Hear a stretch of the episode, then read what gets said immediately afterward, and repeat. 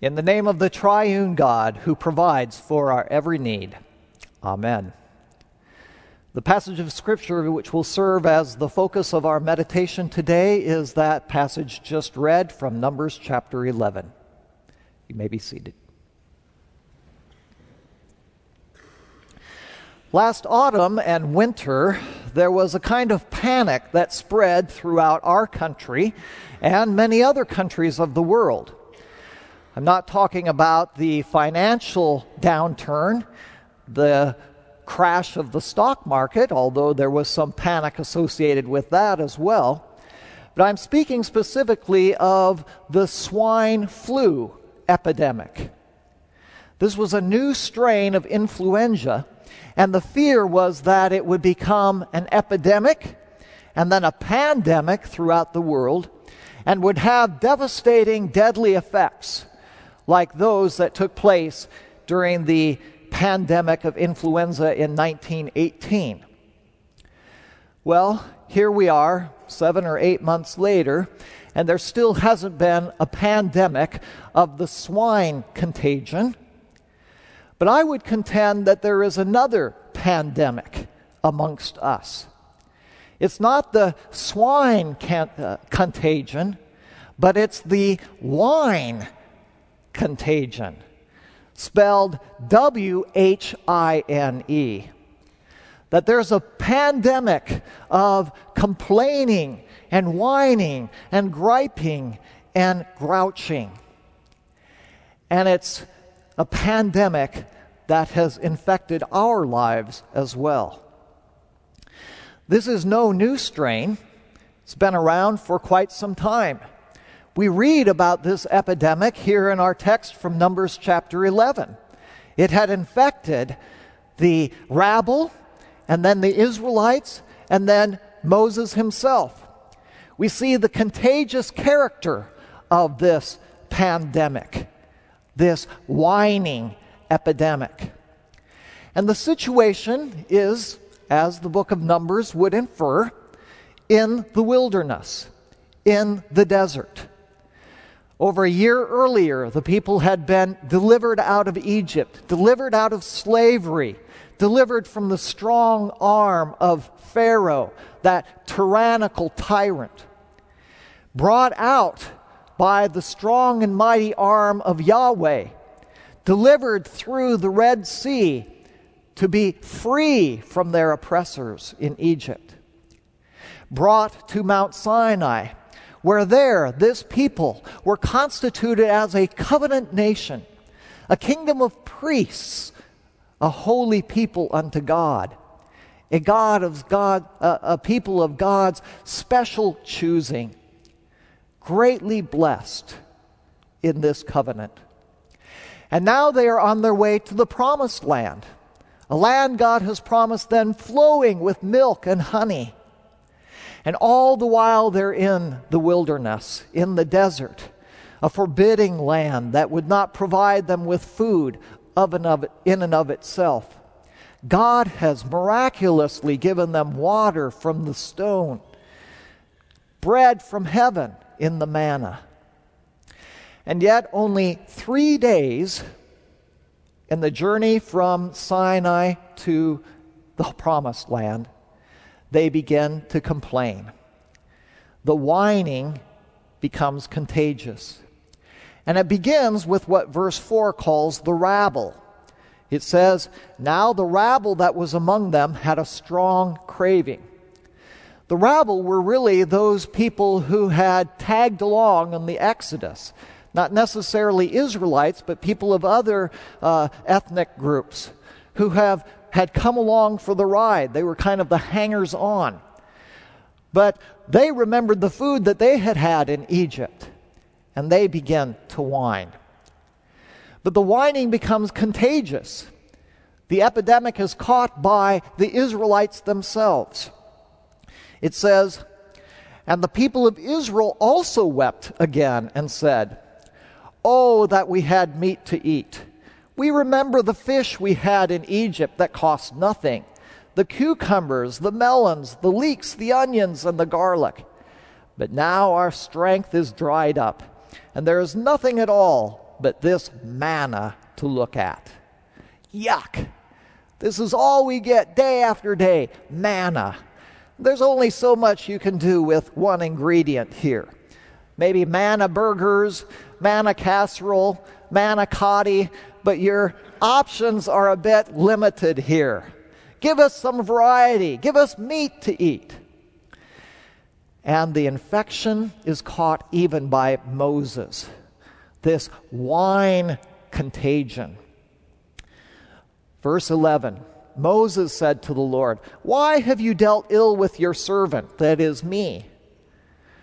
And why have I not found favor in your sight, that you lay the burden of all this people on me? Did I conceive these people? Did I give them birth that you should say to me, Carry them in your bosom as a nurse carries a nursing child to the land that you swore to give to them?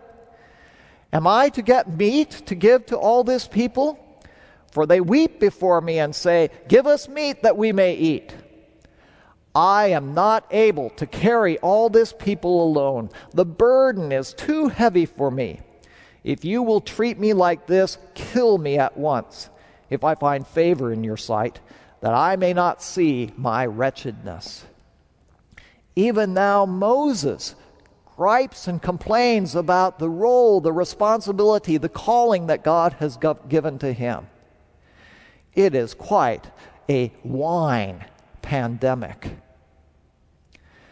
Well, before we wag our heads and, and shake our fingers at those ancient Israelites, we need to see that the symptoms of this epidemic are amongst us as well.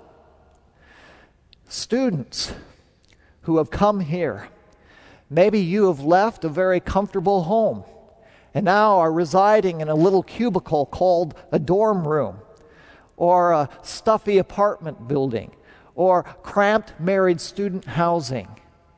And you begin to complain about God's provision along this journey that you have through seminary. And then there's the food. Eating at the commons, a little more variety than just manna, but week after week after week, it begins to taste pretty much the same and we begin complaining and whining about that. And what about faculty and staff here as well? Because of the economic downturn and the cutbacks in personnel, many of us have experienced significant changes, perhaps increases in our workload and decreases in our benefits. And there's plenty of the whine contagion, W H I N, to go around among us. The symptoms are evident among us as well. And we complain about the calling that God has given to us, just as Moses complained about his calling.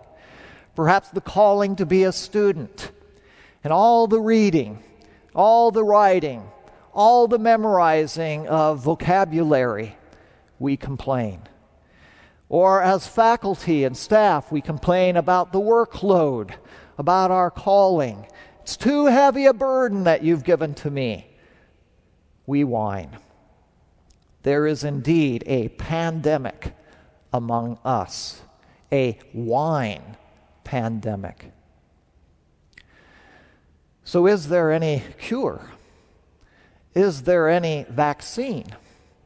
Currently, our government is working on a vaccine for the swine flu epidemic.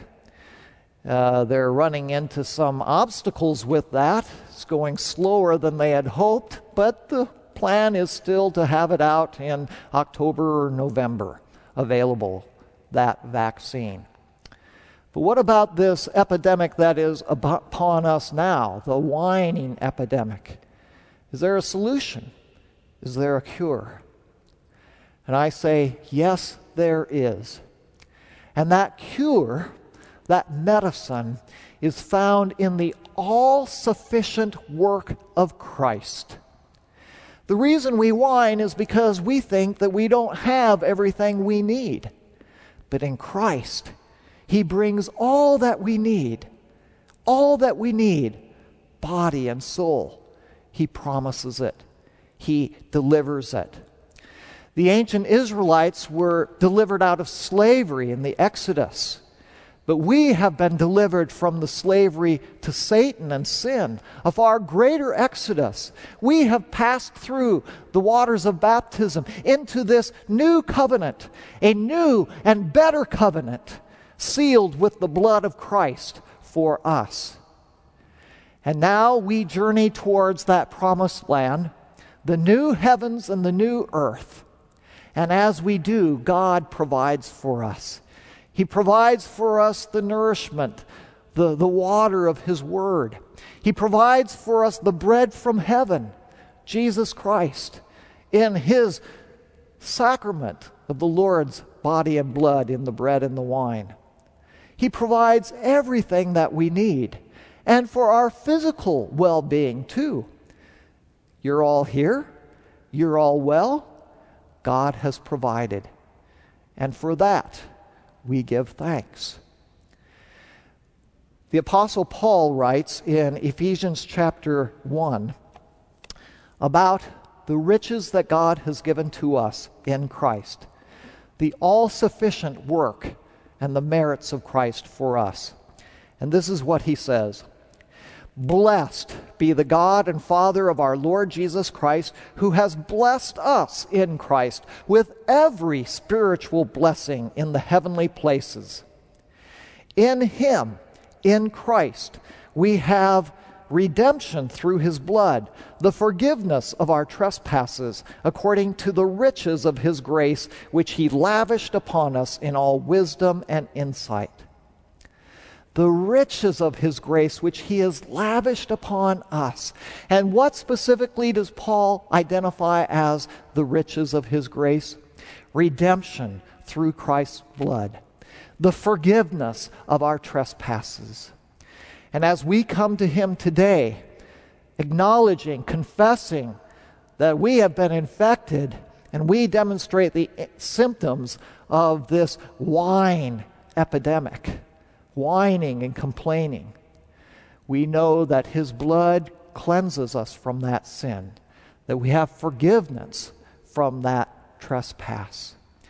And now, as a response, with this new perspective of the riches that we have in Christ, the all sufficient blessing that He gives to us, out of our mouths comes not whining, complaining, griping, and grouching but out of our mouths comes praise, doxology, thanks to the one who has provided so lavishly us with these riches.